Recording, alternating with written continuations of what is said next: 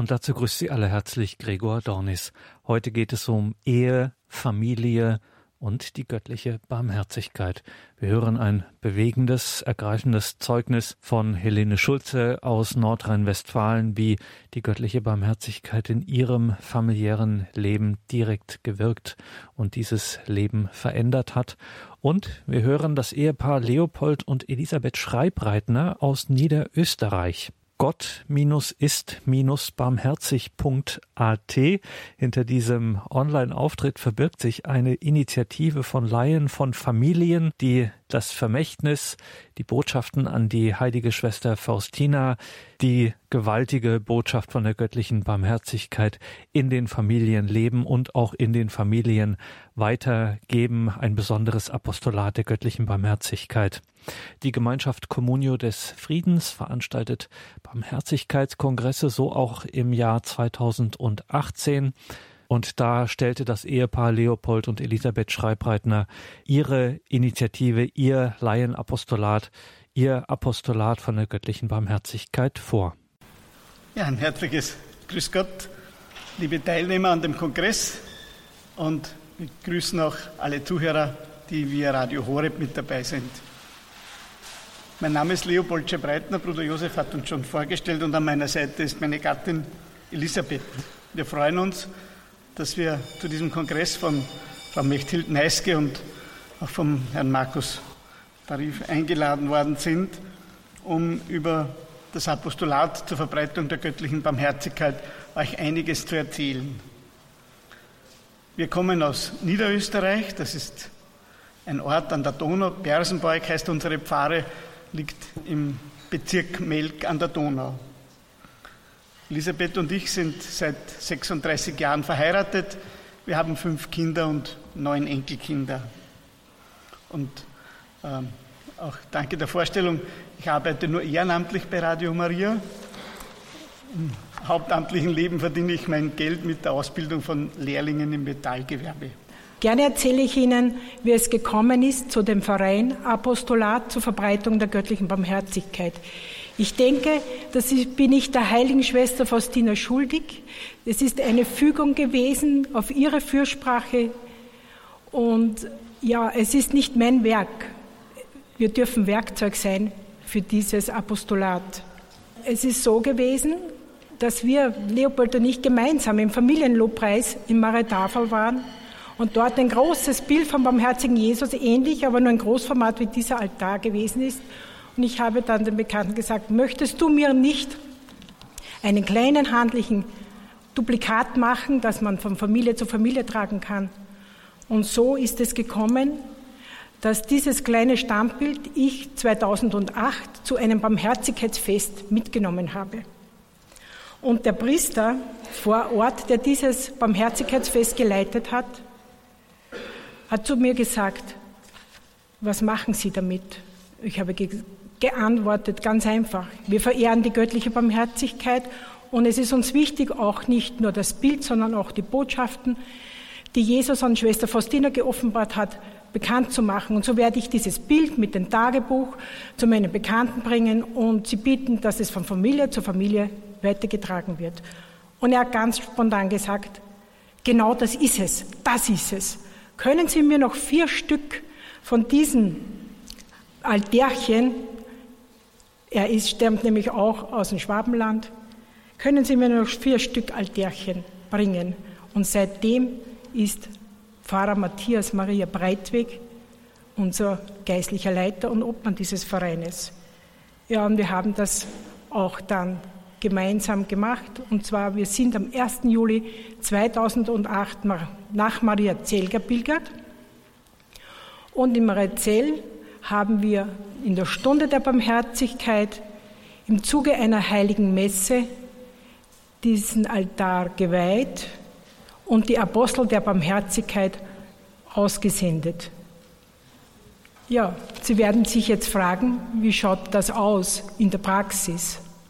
Wir haben uns in Gedanken gemacht, was soll, was tut denn dieser Verein, was wollen wir da tun? Und ähm, wir haben gesagt, es sollte zwei Grundaufgaben geben, die diese Vereinsmitglieder jetzt da machen. Das erste ist, das Bild und die Botschaft die Jesus der heiligen Schwester Faustina geoffenbart hat, bekannt machen. Wir haben festgestellt in unseren Begegnungen, dass diese Bilder zum Teil sehr gut, aber zum Teil auch gar nicht bekannt sind. Speziell bei den jüngeren Leuten war das oft so. Dass wir den Leuten auch Material geben, dass sie den Barmherzigkeitsrosenkranz kennenlernen und beten. Und wir wollen den Menschen auch eine Möglichkeit anbieten zu einer persönlichen Jesusbeziehung und dass sie Vertrauen schöpfen in die göttliche Barmherzigkeit, in die Liebe Gottes. Wir wollen ganz einfach mithelfen, die Sehnsucht Jesu zu stillen, nämlich die Sehnsucht Jesu ist, Seelen zu retten. Hören wir, was Jesus zu Schwester Faustina spricht. Ich will mich den Seelen hingeben und sie mit meiner Liebe erfüllen. Wie sehr sehne ich mich danach, Sünder zu retten. Jesus sagt, ich begehre, ja, ich begehre die Rettung der Seelen. Und die Schwester Faustina sagt er, hilf mir, meine Tochter, Seelen zu retten. Wie kann diese kleine Organisation von fünf Leuten diesem Herzenswunsch Jesu gerecht werden? Wir sind ausgestattet mit diesem Gnadenbild, das jedes Mal am Barmherzigkeitsfest geweiht wird. Es ist dieser kleine Altar, nur 50 Zentimeter groß. Und dazu gibt es aber auch das Tagebuch. Die Botschaften, die in dieser Zeit von größter, größter Bedeutung sind. Das alles befindet sich in einem Koffer, aber noch zurück zum Tagebuch. Es ist das Herzstück in diesem Koffer. Der heilige Papst Johannes Paul II. bezeichnet das Tagebuch als das Evangelium der Barmherzigkeit. Und neben dem Tagebuch befinden sich auch noch im Koffer eine Kurzfassung des, Tagesbu des Tagesbuches, ein Gebetsbüchlein, CDs mit dem Rosenkranz der göttlichen Barmherzigkeit und auch eine CD über die heilige Beichte. Mit den Gedanken aus dem Tagebuch der Schwester Faustina. Ein Kinderbuch über das Leben der heiligen Schwester Faustina und auch eine gleichnamige Hör-CD dazu für die Kinder. Das gesamte Material stellt der Verein kostenlos zur Verfügung, weil wir sind dankbar, wenn die Mitarbeiter ihre Freizeit zur Verfügung stellen. Ja, wer sind nun diese Mitarbeiter? Ähm, es ist mir eine ganz besondere Freude, dass auch einige Priester im Apostolat zur Verbreitung der göttlichen Barmherzigkeit mitarbeiten.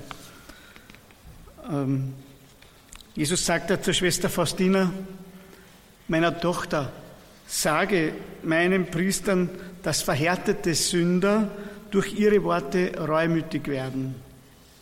Wenn sie von meiner, von meiner unergründlichen Barmherzigkeit sprechen, vom Erbarmen, das ich für sie im Herzen habe. Jenen Priestern, die meine Barmherzigkeit künden und rühmen, werde ich sonderbare Macht geben, ihre Worte salben und die Herzen, zu denen sie sprechen, werde ich bewegen, sagt Jesus zu den Priestern. Es ist eine wunderbare Verheißung, die da Jesus uns und auch der Schwester Faustina gibt. Ja, es gehören auch Ordensschwestern zu unserem Verein, zu unseren Aposteln der Barmherzigkeit, die bei vielen Gelegenheiten den Altar weiterreichen. Und zwar nach der gemeinsamen Arbeit im Klostergarten oder durch den Gebetskreis. Auch zwei ständige Diakone arbeiten diesem Werk der heiligen Schwester Faustina mit. Sie sind erst nach der Mitarbeit geweiht worden. Wir freuen uns besonders, dass sie sich auch auf diesen Weg gemacht haben und jetzt als Diakone den Altar vom barmherzigen Jesus weitertragen. Neben ihrer Arbeit natürlich als Diakone in der Seelsorge. Es sind auch junge Familien mit dabei. Sie nehmen sich Zeit, die Botschaft des göttlichen Erbarmens zu verinnerlichen und dann mit Freude diesen göttlichen Funken in ihrem Bekanntenkreis zu entzünden. Eine große Freude ist es uns auch, dass Jugendliche sich für die Weitergabe des Glaubens und die Neuevangelisierung durch die Botschaft der göttlichen Barmherzigkeit mit dabei sind. Ganz stark in Österreich ist es auch bei uns, dass die Legio Mariens auch neben der Wandermutter Gottes das Bild vom barmherzigen Jesus in die Familien bringt. Bei ihren wöchentlichen Hausbesuchen bringen sie oftmals den barmherzigen Jesus mit. In den zehn Jahren, wo es jetzt das Apostolat gibt, ist, sind die Mitarbeiter von vier in der Zwischenzeit auf 174 angewachsen, die ganz stark im deutschsprachigen Raum unterwegs sind.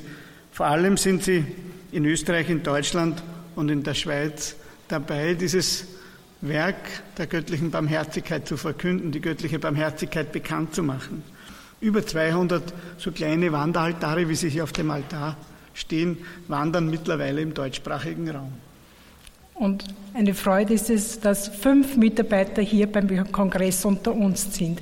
Sie alle bemühen sich um die Weitergabe und sie erneuern das Gebet in den Familien, bekräftigen den Glauben und, und schöpfen Vertrauen in die Liebe Gottes, der unendlich barmherzig ist. Sie ermuntern die Leute, die Novene der göttlichen Barmherzigkeit zu beten. Und es ist ganz ein wichtiger Punkt, indem man die Novene betet in den Familien. Sie soll sich nämlich als eine immerwährende Novene über, über unser Land ausbreiten. Das Bild und die Botschaft des barmherzigen Jesus begleiten vielerorts auch die Kinder in der Vorbereitung auf die heilige Erstkommunion. Und es wandert auch in den Familien der Firmlinge. Es kommt dann immer auf die Firmenbegleiter, Firmenhelfer oder auf die Vorbereiter der Erstkommunion an. Es ist ja nicht überall so, dass der Priester die Erstkommunionvorbereitung macht, wie Bruder Josef das uns geschildert hat. Je nach Situation soll der Wandaltar zumindest neun Tage bei einer Familie oder bei einer Person bleiben, damit die Leute zumindest die Novene beten können. Also neun Tage wäre die Mindestvoraussetzung, wo der Altar in einer Familie bleiben soll. Aber in der Regel sind die Altäre zwei, drei Wochen an einem Platz Oft, wenn es besondere Voraussetzungen sind, wenn der Altar zum Beispiel bei einem Kranken oder bei einer Sterbenden ist, dann ist er auch manchmal ein Monat oder länger im selben Ort. Und bei der Abholung, immer wenn die Stützpunktbetreuer den Altar dann von der Familie wieder abholen, bleibt als Geschenk ähm, ein Bild und ein Gebetsheftchen von der Schwester Faustina zurück. Wir lassen das am Ort, wo der barmherzige Jesus gewesen ist, dort, um den Menschen auch eine Möglichkeit zu bieten, weiter das Bild zu verehren und das natürlich auch im Gebet zu tun. Hören wir jetzt ein Zeugnis von einer Mitarbeiterin. Vor einiger Zeit habe ich den Wanderaltar zu einer krebskranken Frau gebracht. Sie ist kurz davor an einem Gehirntumor operiert worden. Danach war sie halbseitig gelähmt und musste von ihrem Mann in den Rollstuhl gehoben werden. Einige Zeit später hat sie mich angerufen. Ich soll ihr den Wanderaltar mit dem barmherzigen Jesus noch einmal bringen und sie möchte ihn über die Weihnachtsfeiertage behalten. So besuchte ich sie ein zweites Mal und war sehr erstaunt, dass sie alleine gehen konnte, aus dem Bett sich erheben. Sie konnte ein paar Schritte selbstständig tun. Der linke Arm ist zwar immer noch gelähmt, aber sie vertraut fest darauf, dass sie ihn bald wieder bewegen kann.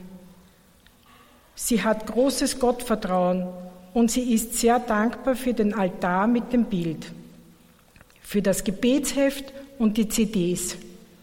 Die Botschaften vom barmherzigen Jesus waren für sie Trost und Stärkung in der schweren Zeit des Leidens und gaben ihr Hoffnung, dass alles wieder gut wird.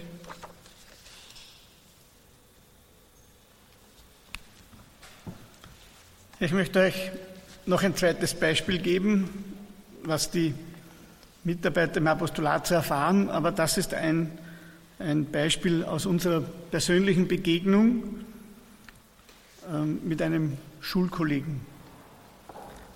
Jesus verspricht, wer nur einmal den Barmherzigkeitsrosenkranz betet, dem werde ich nicht Richter, sondern barmherziger Erlöser sein. Das ist eine große Verheißung, die haben wir schon öfters erlebt. Auch Bruder Josef hat davon berichtet. Und ich möchte euch jetzt dieses Beispiel von meinem Schulkollegen sagen. Vor einem Jahr, es war ziemlich genau vor einem Jahr, ist er erkrankt und er war dann beim Arzt und die Diagnose lautete Krebs mit einer Lebenserwartung von maximal drei Monaten. Also sehr, ähm, sehr, sehr intensiv für ihn. Und nachdem wir wussten, dass er mit eines seiner Kinder und auch mit seinen Nachbarn in Streit lebt, bemühten wir uns um ein Gespräch mit dem Ziel, dass er sich einer Lebensbeichte unterzieht und dass er sich mit seinen Nachbarn, mit seinen Kindern versöhnt. Aber er lehnte dieses Gnadenangebot kategorisch ab. Auf Einladung seiner Frau brachte ihm dann die Legionäre von der Legion Mariens, brachten ihm den Wandaltar und das Material dazu und sie beteten auch in der Familie den Barmherzigkeitsrosenkranz und er war dabei. Ähm, ja, als wir ihn dann einige Zeit später besuchten, da war sein Zustand wesentlich schlechter. Er war schon vom Tod gezeichnet und wir haben ihn angesprochen, wie geht es dir? Und, und der Herbert hat gesagt, ja, ich war jetzt vor kurzem beim Arzt und er gibt mir noch eine Woche. Und wir baten ihn dann noch einmal innigst, er soll doch das Sakrament der Kirche, die Krankensalbung und die heilige Beichte nutzen. Das wäre doch für ihn jetzt so wichtig, er soll das in Anspruch nehmen. Aber er ist da gesessen und hat gesagt, ach, das ist noch viel zu früh mit der Diagnose eine Woche noch zu leben. Und einige Tage später hat er aber dann seine Frau gebeten um den priesterlichen Beistand. Und er hat alle Sakramente empfangen, die für einen guten Tod notwendig waren. Am nächsten Tag ist er verstorben. Und ja, es war für mich ein ganz berührendes Beispiel, wie, wie Jesus sein Versprechen einlöst. Er sagt, wer nur einmal diesen Rosenkranz bietet, sollte es der verstockteste Sünder sein. Falls er nur einmal diesen Rosenkranz betet, wird ihm die Gnade meiner unendlichen Barmherzigkeit zuteil. Unbegreifliche Gnaden will ich jenen Seelen erteilen, die meiner Barmherzigkeit Vertrauen schenken. Sie sehen, der Auftrag der Schwester Faustina der Verbreitung der göttlichen Barmherzigkeit hat nicht mit ihrem Tod geendet, sondern wirkt darüber hinaus in alle Ewigkeit. So dürfen wir Werkzeug sein. Und wir möchten schließen jetzt gemeinsam mit einer Stelle aus dem Tagebuch. Es ist fast meine Lieblingsstelle in diesem Buch. Dieses große Versprechen, ein großes Verheißen an alle Mitarbeiter, die in irgendeiner Form, in irgendeiner Form die Botschaft der göttlichen Barmherzigkeit weitertragen. Seelen, die, die den Ruhm meiner Barmherzigkeit verbreiten, beschütze ich ihr Leben lang, wie eine zärtliche Mutter ihren Säugling beschützt. Und in der Stunde des Todes werde ich ihnen nicht Richter, sondern barmherziger Erlöser sein. Danke.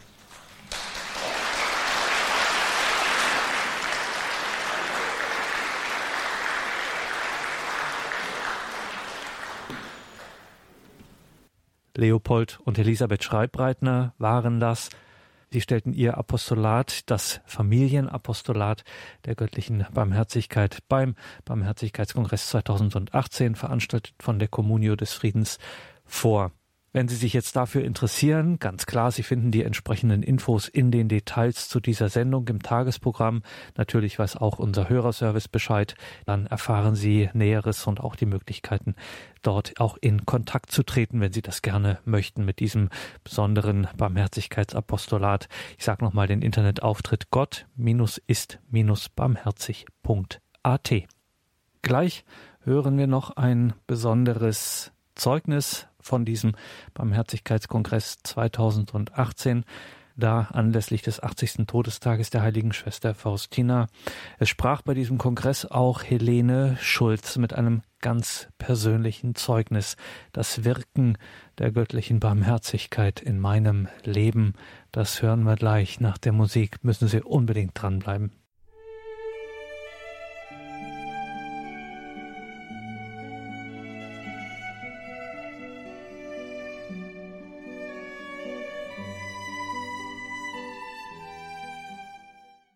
Willkommen zurück, sagt Gregor Dornis. Uns geht es heute um Familie, Familienleben, Ehe und Familie und das Wirken der göttlichen Barmherzigkeit. Und da gab Helene Schulze aus Nordrhein-Westfalen im Jahr 2018 beim Barmherzigkeitskongress der geistlichen Gemeinschaft Communio des Friedens ein ganz besonderes Zeugnis. Und da halte ich mich jetzt gar nicht lange mit der Vorrede auf und lassen wir Helene Schulze jetzt direkt zu Wort kommen mit ihrem Zeugnis vom Wirken der göttlichen Barmherzigkeit in ihrem Leben. Helene Schulze. Diesem Bild des barmherzigen Jesus bin ich das erste Mal ungefähr 1992 bei jemandem begegnet. Und mein erster Gedanke war, wie kann man sich so ein kitschiges Bild dahin hängen?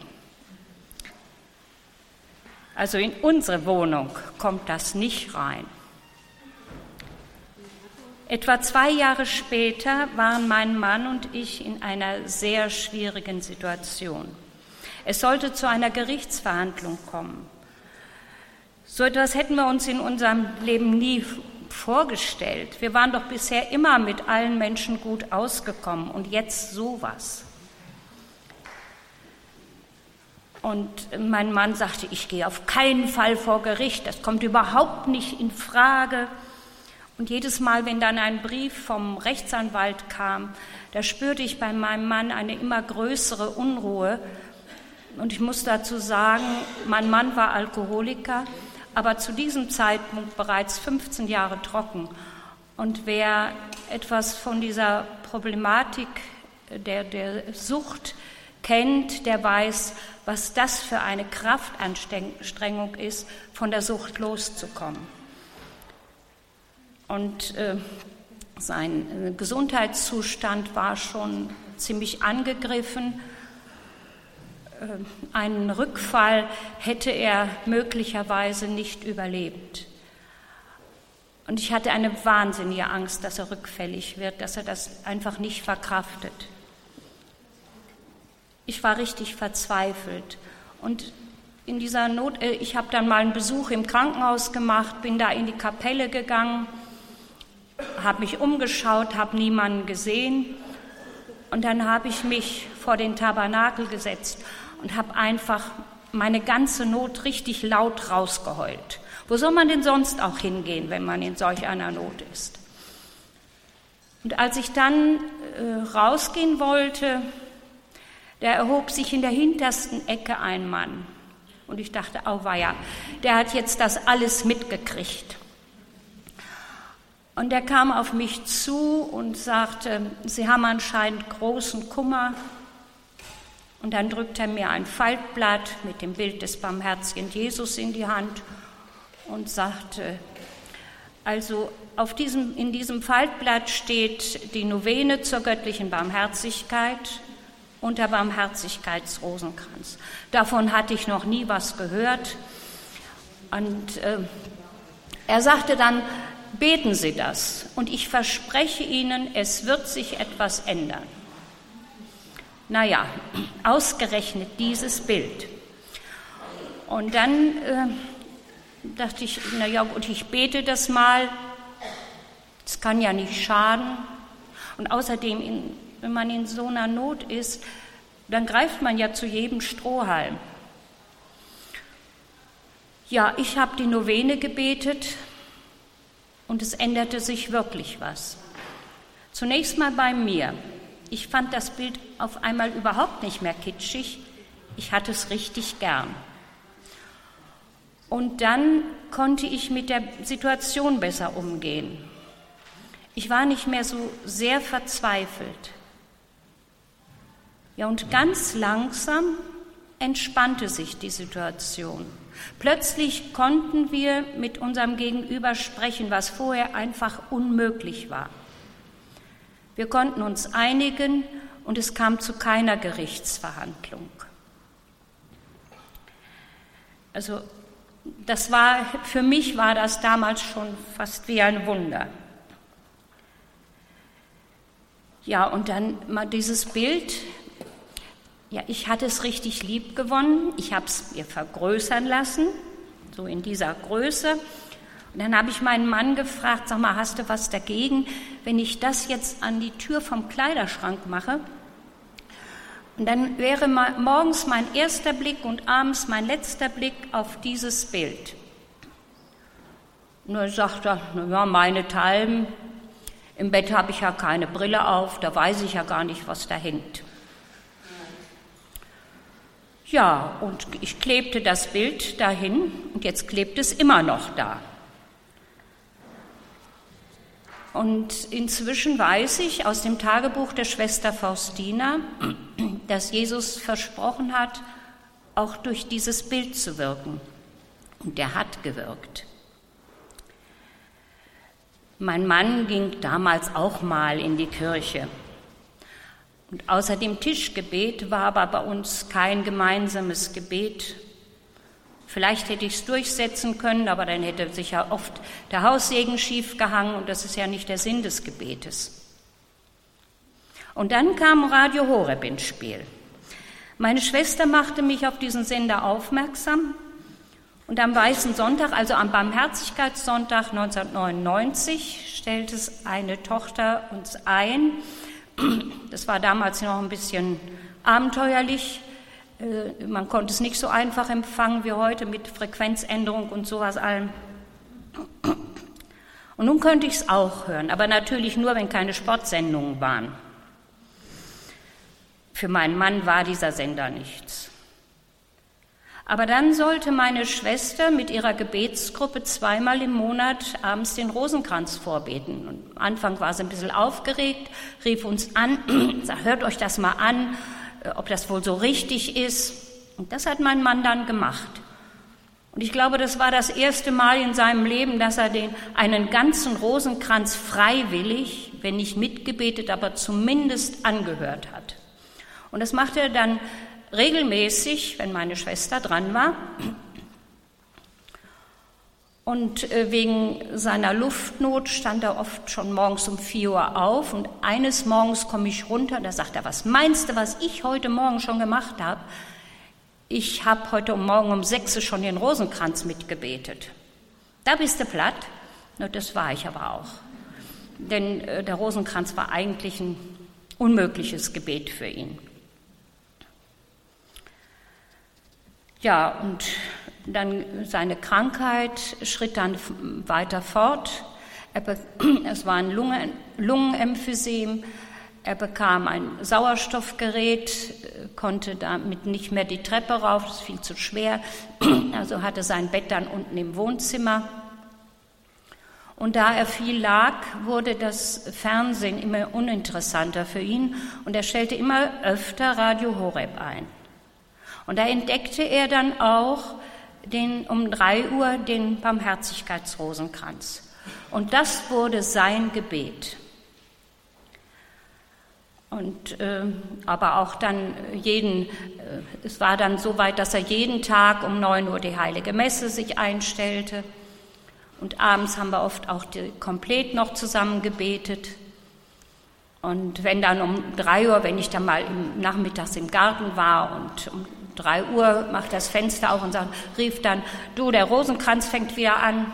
Und wenn ich dann sagte, meine Güte, heute will ich das aber hier mal fertig machen, ich will nicht schon wieder aufhören. Da sagt er, dann muss ich halt wieder für dich mitbeten.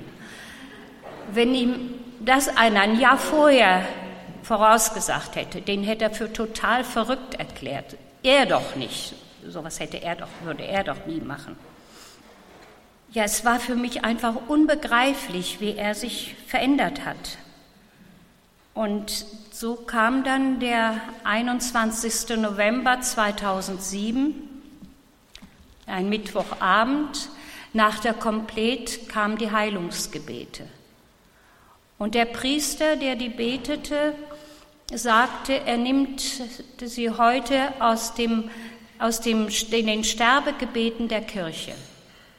Mein Mann wollte das hören und er machte mich zwischendurch nochmal aufmerksam, sagt er, hör mal, das ist aber schön.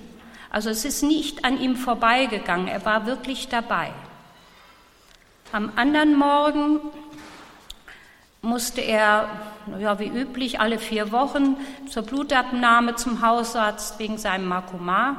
Fürs Auto hatten wir ein kleines Sauerstoffgerät und diese 30 Meter ungefähr vom Wohnzimmer bis zum Auto, die konnte er noch ganz gut gehen. Wir waren noch nicht lange gefahren, da äh, fing das Gerät an zu piepen. Mein Mann atmete sehr unregelmäßig und ich dachte, na, ich fahre lieber gleich ins Krankenhaus, etwa zehn Kilometer entfernt. Und auf halber Strecke kippte er mir dann rüber zum Steuerrad und ich konnte immer weiterfahren. Handy hatte ich nicht, ich äh, hielt dann ein äh, Auto an und äh, sagte dem jungen Mann, rufen Sie mir ganz schnell einen Notarzt.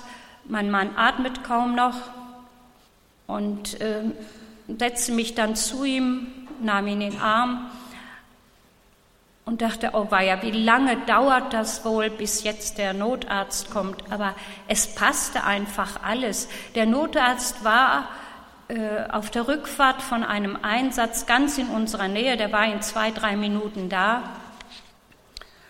Und wir waren von ja, so viel Liebe und Fürsorge umgeben, ob es äh, Sanitäter waren, ob es der Notarzt war, dieser junge Mann, der da geblieben war, der rannte gleich los, um eine Decke zu holen aus seinem Auto.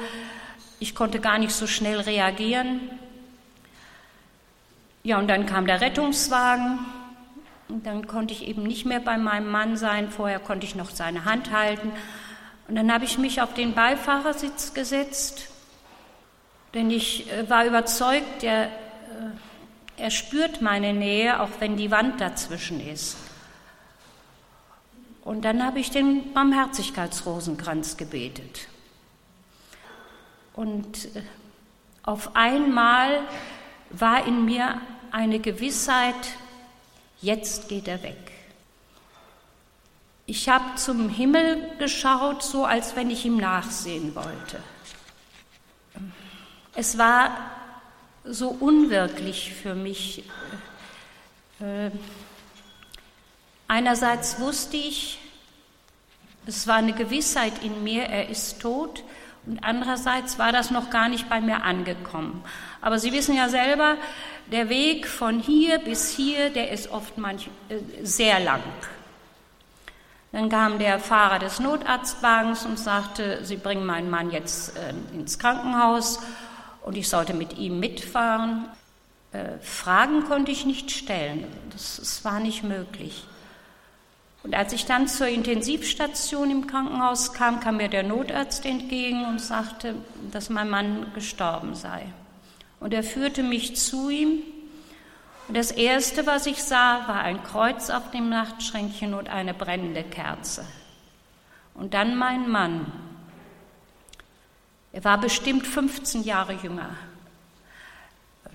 Eine ganz glatte Haut und vorher hatte er ganz tiefe Furchen, obwohl er gerade erst 70 Jahre alt war. Und es wurde mir in diesem Moment nochmal ganz stark bewusst, welche Not er die letzten Jahre gehabt hat. Und dann konnte ich einfach nur sagen, du Josef, es tut wahnsinnig weh, aber ich gönn's dir. Und auch hier passte alles. Die, äh, Wir hatten diesen Raum auf der Intensivstation fünf Stunden für uns zum Abschied nehmen. Es kam kein Notfall rein. Unsere Kinder konnten kommen und sich vom Vater verabschieden, bis auf einen, der äh, bei Hamburg noch auf Montage war. Diese, diese Stunden da waren für mich etwas ganz Besonderes. Ja, und die erste Zeit nach seinem Tod, ähm, da war meine Trauer von einer ganz großen Dankbarkeit überdeckt. Wenn es denn sein Geburtstag in den Himmel sein sollte, dann konnten wir uns nichts Besseres vorstellen. Ich durfte bei ihm sein und ich konnte sehen, wie das Leben ganz sacht und sanft aus ihm gewichen ist. Wir hatten vorher furchtbare Angst, dass er mal erstickt. Er hatte grauenhafte Luftnotanfälle. Aber so wie er möchte ich auch mal sterben. Jesus hat ja versprochen, Seelen, die dieses Rosenkranzgebet beten, werden von meiner Barmherzigkeit im Leben umfangen und besonders in der Stunde ihres Todes. Und dass er dieses Versprechen hält, das habe ich erlebt. Er hat nicht nur meinen Mann, sondern auch mich in diesen Stunden mit seiner Barmherzigkeit und Liebe umhüllt. Ja, und als mein Mann starb, war ich 63 Jahre alt und ich wollte noch irgendwas Sinnvolles in meinem Leben tun. Bei der Caritas war ich ja, aber irgendwas brauchte ich noch. Ich wusste nicht was, wollte auch nichts überstürzen und gab mir so ein Jahr Zeit. Und dann habe ich gesagt, so Herr, wenn du mich noch irgendwie gebrauchen kannst, dann musst du mich schubsen. Ich weiß nicht, was es sein soll. Und dann hat er geschubst. In diesem Jahr bin ich dreimal, ja, äh, sozusagen in eine Sterbebegleitung reingerutscht. Ja, das eine äh, war eine befreundete Frau, mit der ich über viele Jahre viele gute Gespräche geführt habe über Gott und die Welt. Und jetzt lag sie im Koma. Und äh, ich habe sie auf der Intensivstation besucht. Sie war bis hierhin zugedeckt und äh, rührten kein Wimpernschlag, nichts. Es war nichts an ihr zu merken, dass Leben noch drin ist. Ja, und was macht man dann? Ich konnte ja nicht mal ihre Hand halten. Und dann habe ich einfach angefangen zu singen. Und da sie evangelisch war, natürlich keine Marienlieder, aber so nimm denn meine Hände, großer Gott, wir loben dich, Jesus, dir leb ich. Ja, und dann habe ich den Barmherzigkeitsrosenkranz gebetet. Und so nach etwa anderthalb Stunden äh, habe ich mich dann von ihr verabschiedet. In der Nacht wurde ich plötzlich wach. Ich war hellwach, musste ganz stark an sie denken. Da an Schlaf nicht zu denken war, denke ich, naja, da muss ich halt für sie beten. Und dann habe ich den Barmherzigkeitsrosenkranz gebetet. Also ich hatte vorher ähm, auf die Uhr geguckt, es war 1 Uhr. Ja, und als ich mit dem Barmherzigkeitsrosenkranz fertig war, da ging es mir durch den Sinn, jetzt ist es gut. Ich wurde ganz ruhig und ich dachte, etwas ist passiert. Entweder ist sie gestorben oder ihr Gesundheitszustand hat sich gravierend verbessert. Ich schaute noch mal auf die Uhr, es war halb zwei, habe ich umgedreht, bin eingeschlafen, bis der Wecker rappelte. Am anderen Tag kam dann ihr Mann und sagte, dass seine Frau in der Nacht verstorben sei. Er sagte genau fünf Minuten vor halb zwei. Sie hatte mich also bei ihrem Tod gerufen. Und ja, das hat mich froh gemacht, trotz aller Trauer. Und es wurde mir bewusst, sowas kann ich ja.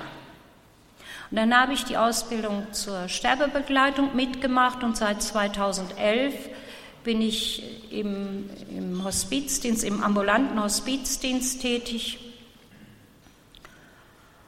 Und ich habe in dieser Zeit äh, ja schon eine ganze Reihe Menschen begleitet, habe viele schwierige Momente erlebt, aber noch viel mehr schöne Momente.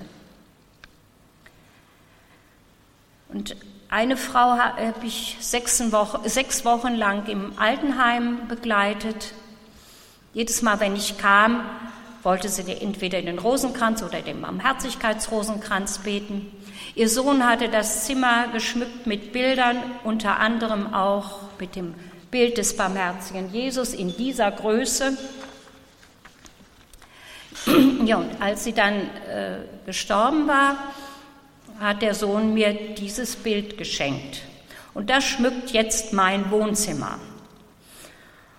Und äh, wenn wir am Karfreitag in unserer Kirche äh, die Novene zur göttlichen Barmherzigkeit äh, beginnen, dann nehme ich es mit in die Kirche und dann steht es da am Altar. Zweimal habe ich auch in einem Sterbezimmer ein ganz besonderes Erlebnis gehabt. Es war eine ganz dichte Atmosphäre, sie ist einfach nicht zu beschreiben. Ich hatte das Gefühl, Jesus steht neben dem Bett und ich brauche nur meine Hand auszustrecken und kann ihn berühren. Diese, dieses Gefühl war, war unheimlich stark, aber ich konnte die Hand nicht ausstrecken, dazu war ich gar nicht fähig. Und von diesen beiden Menschen weiß ich, dass sie in ihrem Leben eine ganz enge Beziehung zu Jesus hatten. Ja, und bei jedem Menschen, den ich begleite, bete ich wenigstens einmal laut oder manchmal auch leise den Barmherzigkeitsrosenkranz. Was könnte ich Ihnen noch Besseres mitgeben?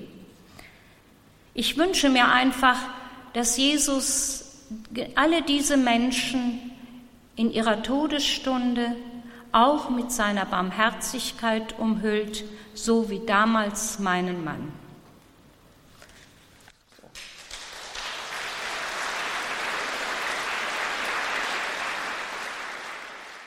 Das war Helene Schulze aus Nordrhein-Westfalen mit einem Zeugnis über das Wirken der göttlichen Barmherzigkeit in ihrem Leben. Dieses Zeugnis gab sie beim Barmherzigkeitskongress der geistlichen Gemeinschaft Communio des Friedens im Jahr 2018, da anlässlich des 80. Todestages der heiligen Schwester Faustina.